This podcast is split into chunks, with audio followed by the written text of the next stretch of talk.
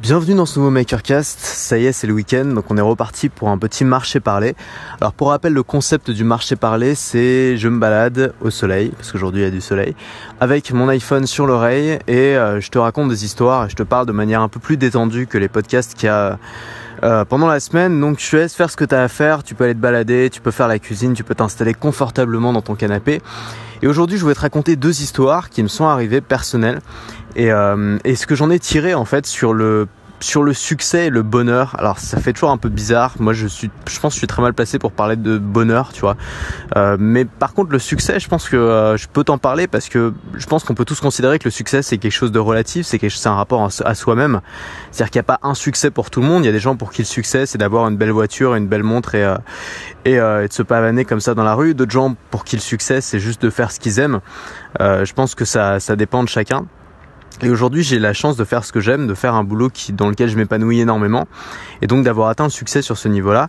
Et pourtant, j'ai failli passer totalement à côté. J'ai failli faire quelque chose qui euh, qui aurait été considéré comme le succès pour beaucoup de gens, mais qui pour moi aurait probablement été plus proche d'une sorte d'enfer, d'une sorte de prison.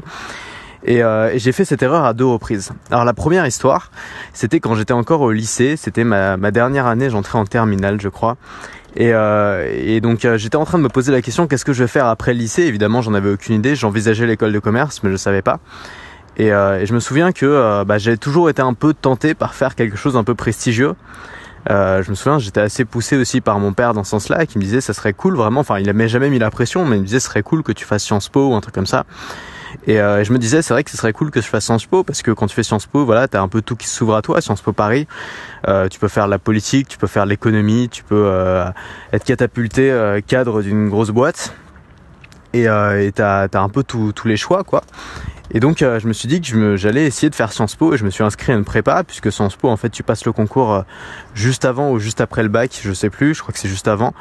Euh, mais c'est un peu c'est un peu un bac euh, puissance 10 en termes de difficulté mais c'est à peu près la même chose. Donc il faut connaître euh, voilà il faut être bon en économie il faut suivre l'actualité aussi. Euh, il faut voilà il faut savoir faire des dissertations ce genre de choses. Donc je me suis inscrit à une à une prépa Sciences Po en même temps que que ma terminale. Alors déjà j'avais pas des super notes en, cours. Je peux dire que la prépa ça s'est corsé c'était une prépa qui était assez exigeante à Paris et j'ai commencé, euh, ouais, j'ai commencé à avoir les profs. Alors j'ai vu que c'était d'autres styles de profs qui étaient beaucoup beaucoup plus exigeants, qui nous demandaient beaucoup de travail.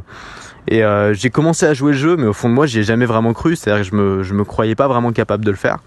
Et, euh, et en fait, j'étais pas vraiment capable de le faire, tout simplement. C'est juste que j'ai jamais réussi à travailler ce niveau, enfin jamais réussi à fournir ce niveau d'effort pour quelque chose dont je voyais pas vraiment le résultat ou dont le résultat restait très flou. Le seul résultat que je voyais, c'est euh, peut-être qu'un jour j'aurai Sciences Po, j'aurai cette, cette, espèce de confiance en moi que donne probablement une, une grande école, et euh, je serais assuré de faire euh, de faire quelque chose que je veux dans la vie. Mais à part ça, j'avais pas de vision précise, je me voyais pas vraiment. Et, et quand tu te rentres chez toi le soir et que t'es fatigué et que t'as déjà eu cours toute la journée et qu'il faut en plus euh, potasser des, des bouquins d'histoire avancés pour réviser Sciences Po, bah forcément tu dis euh, ouais, il faut que la motivation soit là, il faut que tu aies une vraie raison de le faire. Et moi, sans vraie motivation, j'ai jamais su travailler. Donc j'ai échoué, c'est-à-dire qu'au bout de je sais pas deux ou trois mois, j'ai même pas j'ai même pas attendu de passer le concours. Au bout de deux ou trois mois, j'ai arrêté. Je me suis dit non, j'y arriverai pas. Tu vois, j'ai dit à mon père non, c'est pas c'est pas pour moi, j'arrête. Et euh, il m'a fait bon bah ok, très bien. Et donc euh, j'ai continué. J'ai passé mon bac, je suis entré en école de commerce. Et euh, en école de commerce, bah, j'ai à nouveau eu c'est un peu cet appel euh, de l'ambition où je me suis dit j'aimerais bien faire quelque chose de grand. Mais cette fois-ci, c'est plus faire Sciences Po, ce serait créer une boîte, créer une start-up.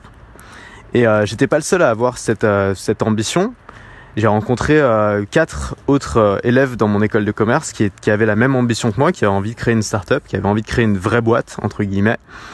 Et, euh, et donc on s'est on s'est mis tous les quatre et on avait un projet de fin d'année qui consistait à créer une start-up virtuelle. Et, euh, et cette start-up, on l'a appelée Tortue Sécurité. Et c'était euh, le principe, c'était on, on crée une coque pour iPhone qui euh, qui était une coque batterie, une coque alarme en fait. Euh, C'est-à-dire que qu'elle était associée à un bracelet. J'essaie de t'expliquer le truc, tu vois, mais le pitch je l'avais dans la tête parfaitement. Là, ça fait déjà trois ans, donc je commence à l'oublier un peu. Mais en gros, t'avais un bracelet à ton poignet, t'avais une coque sur ton iPhone ou sur ton smartphone. Et s'il y avait un voleur dans la rue qui t'arrachait ton smartphone et qui se barrait en courant, bah il y avait ton smartphone, la coque de ton smartphone, qui avait une alarme intégrée qui se mettait à sonner. Alors j'ai très très mal expliqué, tu dois dire qu'est-ce que c'est que ce truc? Mais euh, il se trouve que l'idée était pas mauvaise. L'idée était pas mauvaise puisqu'on a, on a gagné un concours. C'est-à-dire qu'à la fin de ce projet, qui était juste un projet virtuel, on s'est dit on va porter le projet un peu plus loin. On a participé à un concours de start-up qui s'appelait 101 projets, qui était organisé par Xavier Niel, Marc Simoncini et Jacques-Antoine Grandjean, respectivement euh, patron d'Iliade, la maison mère de Free, euh, de euh, Mythique, enfin fondateur de Mythique, euh, Marc Simoncini et Jacques-Antoine Grandjean, fondateur et, et PDG de vente privée. Et euh, donc c'était un gros truc. Ils ont organisé ça pour les jeunes de moins de 25 ans. On a participé et je me suis retrouvé tout seul, euh, peut-être à 19 ou 20 ans, à pitcher euh, devant une devant une grande salle dans un théâtre parisien. J'avais deux minutes pour les convaincre que notre projet était bien. Et, euh, et, on a gagné, voilà, on a été parmi les gagnants de ce projet. Je pense que c'était pas forcément parce que notre équipe vendait du rêve, mais c'était surtout parce que bah, on était un des seuls qui proposait un vrai produit physique et que euh, beaucoup de gens, bah, dans ces, enfin beaucoup de jeunes en fait veulent créer une startup dans le domaine des services en ligne ou des applications euh, smartphone. Et donc il y avait quasiment que ça. Et nous on était un des seuls qui proposait vraiment un projet physique palpable. Et donc ils nous ont financé, ils nous ont donné 25 000 euros, ils nous ont prêté 25 000 euros. Euh, et, ensuite, on a gagné d'autres euh, bah, d'autres concours et donc ça nous a conforté sur euh, sur la voie que c'était un bon projet. Mais au fond de moi, j'ai jamais été convaincu non plus par ça. C'est-à-dire que je le faisais pas pour le projet, je le faisais pas parce que je croyais profondément au produit. Je le faisais parce que j'avais envie d'être quelqu'un, parce que j'avais envie d'être un entrepreneur, parce que j'avais envie d'être un fondateur, que j'avais envie d'être bien vu, que j'avais envie d'être respecté. Et ça, c'est la vraie raison, et c'est contre ça que je voudrais te mettre en garde en fait aujourd'hui. C'est euh, les faux amis ou les fausses envies, les fausses motivations qui nous poussent à faire quelque chose qui nous plaît pas vraiment. J'ai l'impression que trop souvent, il y a des gens qui ont qui sont portés par une motivation qui n'est pas vraiment celle du, chemin, mais qui est davantage celle du résultat et qui est davantage celle de la perception que les autres gens auront d'eux. Donc non seulement quelque chose qui, non seulement une motivation qui vient pas de l'intérieur, mais qui vient de l'extérieur, puisque c'est l'approbation des autres, mais en plus une motivation qui concerne pas le chemin, mais qui concerne le résultat. Et je pense que c'est des motivations qui sont dangereuses parce qu'elles elles peuvent nous pousser à faire un, un job qui nous correspond pas ou qui nous plaît pas ou qui nous, ouais, qui nous, qui nous inspire pas, dans lequel on ne va pas s'épanouir mais un job qui va faire plaisir à nos parents ou aux autres. Et je pense qu'il y a plusieurs critères qui, qui, desquels il faut faire attention. C'est-à-dire qu'aujourd'hui, si tu t'es penché sur une voie, si tu as l'intention de faire quelque chose, j'aimerais vraiment que tu te poses ces questions. Euh, que tu vois si c'est des bonnes raisons qui t'amènent à faire ça ou si c'est des mauvaises raisons qui t'amènent à faire ça. Et la première raison, euh, c'est euh, bah, de faire plaisir à ses parents ou d'essayer de rassurer ses parents. Et je pense, je pense vraiment que c'est la raison numéro un pour laquelle on, rate sa vie, euh, dans le sens où on, fait un job qui nous plaît pas toute sa vie. C'est qu'on a voulu faire plaisir à ses parents ou alors rassurer ses parents. Pour te dire un peu, moi, si j'avais vraiment voulu faire plaisir à mes parents, j'aurais probablement été médecin. Euh, qui aurait été un métier qui me conviendrait vraiment pas parce que déjà ça m'a jamais intéressé parce que les longues études c'est vraiment pas fait pour moi et euh, parce que le, même le boulot, le métier de médecin n'est pas un métier que, que j'aimerais faire au quotidien. Finalement, la seule raison pour laquelle ça aurait pu me plaire d'être médecin, ça aurait été que voilà, j'aurais été une sorte de notable et que les gens, tout le monde respecte les médecins et que voilà, t'as des, as des gens qui t'admirent pour ça, mais de l'intérieur, j'aurais eu aucun plaisir probablement. Et, euh, et, sur le chemin pour le devenir, c'est-à-dire 10 ans d'études, j'aurais eu euh, aucun plaisir non plus et, et euh, j'aurais probablement pas réussi parce que sans motivation, c'est difficile de, de se taper 10 ans d'études. Je pense que la deuxième mauvaise raison, c'est la peur de l'incertitude. C'est-à-dire que souvent, on va faire des choses parce qu'on a peur de l'incertitude. Et ces choses-là, c'est des choses qui nous promettent, souvent faussement, mais qui nous promettent une forme de sécurité. Alors tu vois, par exemple le métier de fonctionnaire, mais il y a plein d'autres domaines où on nous promet une forme de sécurité. Tous les gens qui sont salariés, souvent ils sont salariés parce qu'on leur promet la sécurité, parce qu'on leur dit, voilà, tu vas rentrer dans cette entreprise, tu auras un CDI, il un peu le graal du CDI, qui en fait, je pense, extrêmement dangereux. C'est-à-dire que le jour où tu obtiens un CDI, bah, tu te reposes en fait. C'est-à-dire que tu te dis, c'est bon, j'ai obtenu ce que je voulais, je peux me détendre. Et, euh, et, le jour où tu perds ce CDI, parce qu'un CDI, CDI, ça veut pas dire euh, contrat à durée euh, infinie, ça veut juste dire contrat à durée indéterminée. Ça veut dire qu'elle n'est pas déterminée, mais ça peut quand même durer un certain temps et s'arrêter. Et plus on avance, j'ai l'impression, plus on arrive dans une époque où, euh, où c'est vraiment indéterminé, c'est-à-dire que ça peut vraiment s'arrêter à tout moment. Et ces gens-là, bah, qui se sont confortés dans cette espèce de graal du CDI qu'ils ont eu tant de mal à obtenir, bah, le jour où ils le perdent, ils se retrouvent un peu démunis, ils savent plus quoi faire, ils n'ont pas appris à être autonomes, à se former, à rebondir, à trouver un autre job ou à trouver de nouveaux clients. Euh, ce qui n'est pas forcément le cas d'un entrepreneur qui a de l'incertitude au quotidien. Ça veut dire que moi, évidemment, je sais pas combien je vais faire comme chiffre d'affaires ce mois-ci. Je sais pas combien je vais faire comme chiffre d'affaires le mois prochain. Je sais pas si je pourrais payer mon loyer dans six mois. Mais c'est pas grave, en fait, parce que c'est l'incertitude que j'ai acceptée euh, avec le contrat. C'est-à-dire qu'il faut l'accepter. En fait, ça fait partie du jeu. Et cette incertitude te donne de la force. Parce que si tu acceptes cette incertitude dès le début, si tu te dis euh, ce métier sera pas sûr, je risque d'échouer, ça fait partie du jeu, mais j'accepte ça, bah finalement la pire chose qui puisse t'arriver, c'est d'avoir raison. La pire chose qui puisse t'arriver, c'est qu'en effet, bah ça n'avait pas marché, tu vas tomber dans l'incertitude et tu te débrouilles et tu trouves autre chose et tu bouffes des pâtes pendant trois mois et tu et tu t'échanges ton appart contre un studio et puis tu rebondis et puis tu remontes. En fait, ça va, tu vois. Alors que si tu t'es dit l'incertitude ne sera jamais dans ma vie, bah, le jour où tu vas en avoir, non seulement tu vas vivre dans le stress que l'incertitude arrive, mais le jour où tu vas être dedans, bah, ça va être un peu la, misère. Troisième mauvaise raison, impressionner ses amis, ou alors se faire bien voir, ou alors devenir quelqu'un. Je pense que c'est aussi une des principales raisons qui nous force à faire quelque chose qu'on n'a pas envie de faire. Euh, c'est-à-dire qu'il y a des métiers aujourd'hui, on va pas se mentir, qui sont des métiers bien vus, des métiers notables, des métiers respectés, et d'autres métiers qui sont plus ou moins inconnus ou que les gens, enfin tu vois, moi quand je dis aux gens que je suis podcasteur, souvent les gens ça les fait bien rire. Alors avant j'étais youtubeur, c'était encore pire. Mais tu vois, tu dis, voilà, je, fais des vidéos sur YouTube, les gens disent, ouais, bon, d'accord, mais sinon, c'est quoi ton vrai métier, tu vois? Pas une seule seconde, les gens s'imaginent que tu puisses gagner ta vie avec et que ce soit durable et que ça puisse fonctionner. Parce que euh, forcément, quand tu crées ton propre job, tu te retrouves face à ce genre de considération, face à ce genre de jugement de la part des autres aussi. Et ça peut faire peur, ça peut te faire douter toi-même. Mais il faut pas, il faut pas écouter, je pense, les gens qui disent ça parce qu'ils en savent rien, ils ont jamais essayé, ils savent pas ce que c'est. Souvent, c'est des gens qui ont choisi d'essayer de fuir l'incertitude et qui du coup sont devenus beaucoup plus fragiles que toi. Et, euh, si tu fais un boulot pour les impressionner, pour les, tu vois, ou même quand tu vas commencer à bien gagner ta vie, tu vas commencer à vouloir le montrer. Et en fait, c'est pas forcément une bonne chose. Tu te rends compte que tes amis t'aiment pas pour ça. En tout cas, tes vrais amis, ils t'aiment pas parce que t'as réussi ta vie. Ils t'aiment pas parce que euh, t'es impressionnant. Ils t'aiment pas parce que t'as une belle montre. Ils t'aiment pas parce que t'as une belle voiture. Ils t'aiment pour qui tu es, pour ton autodérision, pour ta capacité à rigoler, à être euh, toi-même, à être sincère, à être simple. Et, euh, et, je pense que c'est encore une fois une, une mauvaise raison, c'est un peu dangereux. Et souvent, c'est une raison qui, je pense, concerne souvent les gens qui ont qui ont pas été gâtés quand ils étaient enfants, qui sont pas trop fait respecter à l'école et tout, qui ont pas et qui ont un désir un peu de vengeance. Alors parfois ça fait des Elon Musk, ça fait des gens qui, qui sont de purs génies et qui euh, et qui changent le monde. Et puis parfois, ça fait, je pense dans la plupart du temps, ça fait juste des aigris toute leur vie qui essaient de prouver des choses aux autres et ça sert pas à grand chose et c'est dommage.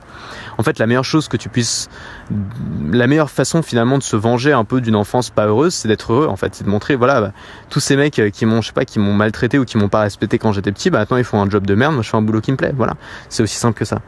Ensuite, euh, dernière mauvaise raison, je pense, c'est de gagner de l'argent. C'est de faire. Alors, je tiens à être très clair, c'est pas mauvais de gagner de l'argent, c'est pas mal, je trouve ça très bien, j'aime beaucoup le faire aussi. Euh, c'est pas, tu, me connais, on n'est pas en mode euh, anti-capitaliste, etc.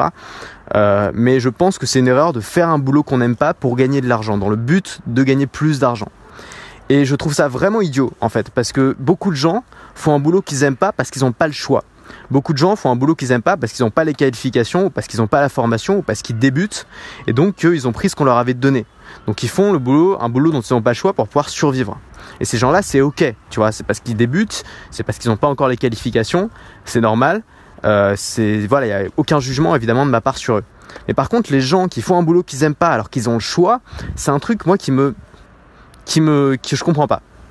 Vraiment que je comprends pas.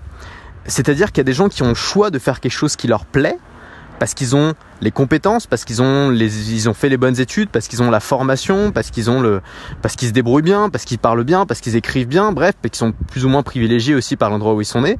Et ces gens-là font le choix de faire un boulot qu'ils peuvent pas blairer juste pour gagner un peu plus, pour élever leur niveau de vie et pour profiter des 20% de leur vie restant pour faire des trucs, tu vois, alors qu'ils passent 80% de leur vie à faire un truc qu'ils supportent pas. Ça, je peux pas comprendre. C'est quelque chose d'incompréhensible et pourtant, c'est ce que font beaucoup de gens.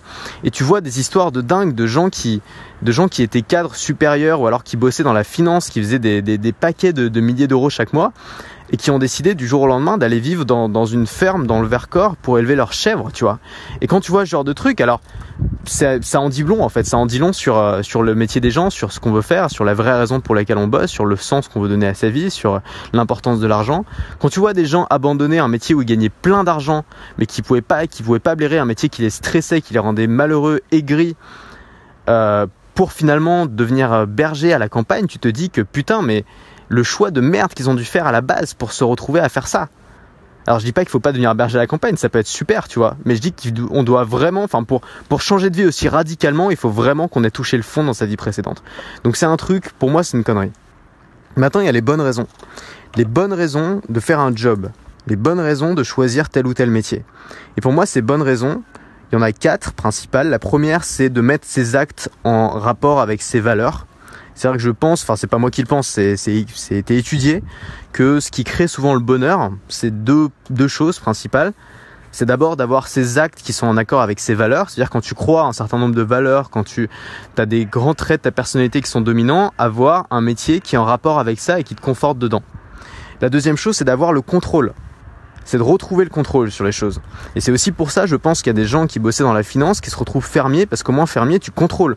Tu contrôles la qualité de tes fromages, tu contrôles tes bêtes, tu contrôles euh, la, maison dans laquelle tu vis, tu contrôles tout. Alors que quand tu es trader, bah finalement tu contrôles pas grand chose. Tu peux avoir ce sentiment, mais tu contrôles pas grand chose. Et donc je pense que cette envie de retrouver le contrôle, c'est quelque chose aussi qui peut pousser les gens à, à changer radicalement de voie. La troisième bonne raison, pour moi, c'est simplement de se reposer en fait juste se reposer, arrêter d'être toujours dans le rush, prendre le temps. Je pense que quand on est épuisé d'un job, de faire un, job, de faire un boulot qu'on aime, ou qu'on n'aime pas, mais un boulot qui nous stresse, qui nous épuise, euh, je pense que c'est toujours une bonne raison de s'arrêter pour se reposer. Et euh, il y a beaucoup de gens qui vont dire le contraire, beaucoup de gens dans le développement personnel qui vont te, un peu te vendre la mentalité du hustle, tu vois, d'être toujours, toujours actif. Mais parfois, ces gens-là, tu regardes au fond de leurs yeux, ils ont l'air épuisés, ils ont, on a l'impression qu'ils en peuvent plus et on se dit à quel moment ils vont exploser, à quel moment ils vont décrocher. Évidemment, si t'es, si Elon Musk, si t'es en train de changer le monde, je te dis pas qu'il faut tout arrêter, aller élever tes chefs dans le Vercors. Je te dis juste que si, si t'es fatigué, t'as le droit de t'arrêter. Tu vois, t'es pas obligé de continuer à faire quelque chose que t'aimes pas sous prétexte que t'as augmenté ton train de vie, sous prétexte que tu gagnes, un certain montant, sous prétexte que les gens te voient bien. Si, si, pour ça tu dois, tu t'épuiser, tu dois ruiner ta santé, ça vaut jamais le coup. Donc je pense que le repos, ça peut être une bonne raison aussi. Et puis enfin, donner un sens à sa vie, je pense que c'est la dernière, la dernière raison. Souvent, Enfin, je pense que c'est aussi quelque chose dont on a besoin pour être heureux et j'ai l'impression surtout ma génération a besoin de sens et tu le vois en fait, c'est-à-dire que c'est un sentiment que j'ai, ça n'a pas été écrit ou je sais quoi, mais il y a d'autres gens qui partagent ce sentiment, c'est que j'ai l'impression que les générations qui étaient avant la mienne pouvaient faire un métier dans lequel ils trouvaient pas vraiment de sens parce qu'ils trouvaient du sens autre part. Par exemple, dans la religion qui était beaucoup plus présente, ou alors dans la famille qui était aussi beaucoup plus présente. Et aujourd'hui, on vit dans une société qui est quand même beaucoup plus individualiste. Alors, je dis pas ça, pour moi, c'est pas un défaut. Je suis très content de vivre dans cette société-là. Je suis très individualiste moi-même. Mais, du coup, on ne trouve plus le sens forcément dans la religion si on croit plus en rien. On croit plus, on trouve plus forcément le sens dans la famille si on n'est plus tellement famille. Donc le sens, il faut le trouver autre part et beaucoup de gens du coup le cherchent dans leur métier. Et c'est pour ça que tu vois beaucoup de jeunes de mon âge qui, qui, abandonnent leurs études ou qui veulent faire autre chose ou qui cherchent une autre voie ou qui veulent rejoindre une start-up et changer le monde, mais vraiment avoir un sens. Ils veulent plus juste bosser dans un open space et faire ce qu'on leur dit, ils ont besoin de trouver un sens à ce qu'ils font. Et, euh, et c'est aussi une des raisons pour laquelle je fais le métier que je fais aujourd'hui, parce que j'y trouve un sens pour moi. Alors il y a d'autres gens vont trouver que c'est aberrant, mais moi j'y trouve un sens. Euh, je, je, trouve un peu tous les critères que je t'ai donné là, c'est-à-dire euh, dans le métier que je fais aujourd'hui, qui est podcasteur et, euh, et, euh, et, formateur, bah finalement j'ai mes actes qui sont en rapport avec mes valeurs, puisque mes valeurs c'est la, la, liberté, l'indépendance. mon métier me permet d'avoir ça. Euh, ça me permet d'avoir le contrôle aussi évidemment parce que j'ai le contrôle sur absolument tout ce que je fais. J'ai pas de patron, j'ai personne qui me dit ce que je dois faire, ça c'est cool. Ça me permet aussi de me reposer, de prendre le temps. C'est pas un boulot qui demande énormément de temps. Et puis ça me permet de donner un sens, en tout cas pour moi, parce que bah, j'ai l'impression de pouvoir aider les gens, pouvoir. Parfois j'ai des gens qui m'envoient des messages pour me dire que j'ai eu un vrai impact dans leur vie. J'ai aussi rencontré des gens qui avaient, qui maintenant vivent de ce qu'ils font, qui maintenant ça leur a permis de voyager, de faire vraiment un truc qu'ils aiment, alors qu'avant ils étaient mal partis ou ils faisaient un truc qui leur plaisait pas. Et ils se sont lancés parfois grâce à moi ou grâce à d'autres gens, mais parfois euh, ça a été un déclencheur, ça les a aidés. Donc tout ça, ça m'aide à donner un sens aussi à ce que je fais. Et donc, ce que je suis en train de te dire, c'est qu'il n'y a pas un métier parfait. Il faut pas faire à tout prix ce que je fais ou autre chose. Enfin, il n'y a pas un métier qui va t'apporter tout ça. Mais simplement, pose-toi ces vraies questions. Pose-toi la vraie question de pourquoi est-ce que tu es en train de faire ce que tu fais? Pourquoi tu as commencé les études que tu fais? Pourquoi tu as commencé le métier que tu fais? Est-ce que c'est pour faire plaisir ou rassurer tes parents? Est-ce que c'est pour la peur de l'incertitude? Est-ce que c'est pour impressionner tes amis? Est-ce que c'est pour te faire bien voir, devenir quelqu'un? Ou alors juste gagner de l'argent? Ou est-ce que c'est pour les bonnes raisons? Est-ce que c'est pour mettre tes actes en rapport avec tes valeurs? Est-ce que c'est pour retrouver le contrôle sur ce que tu fais? Est-ce que c'est pour te reposer, ne pas avoir un rythme de vie effréné? Est-ce que c'est pour donner un sens à ta vie? Et je pense que si tu te poses ces vraies questions, tu peux, déjà, voilà, ça peut, ça peut peut-être t'aider comme moi, ça m'a aidé. Euh, ça demande du courage de changer radicalement de voie, ça demande du courage de, démissionner, ça demande du courage d'arrêter ses études ou de, faire quelque chose de différent, ça demande aussi beaucoup de courage d'affronter ses parents et de leur dire non, je veux pas faire ce que vous vouliez que je fasse. Ça demande du courage d'affronter l'incertitude, ça demande du courage de renoncer à, à la gloire ou à être bien vu ou à devenir quelqu'un. Ça demande du courage aussi parfois de te dire je vais gagner un petit peu moins pour gagner un peu plus autre part Tout ça, ça demande du courage. Je te dis pas que c'est facile. Je te dis juste que ne l'ignore pas. Ce serait trop bête de l'ignorer. Alors, j'ai sorti une formation cette semaine qui s'appelle la méthode maker où je t'explique pas à pas comment faire ce que je fais, c'est-à-dire comment vivre de ton podcast en à peu près une heure par jour, parfois un peu plus, parfois un peu moins. Euh, il y a déjà 67 personnes qui ont pris leur place dans cette formation. Vous êtes déjà 67, tu as probablement déjà pris la tienne. Si tu l'as pas pris, je te rappelle simplement que le tarif de lancement est là jusqu'à dimanche. Donc dès dimanche, ça va augmenter. Donc si tu veux en profiter, profites-en maintenant. Euh, voilà, c'est tout ce que j'ai à dire. J'espère que ce marché parlé t'aura plu. Et nous, on se retrouve demain pour le prochain. À demain.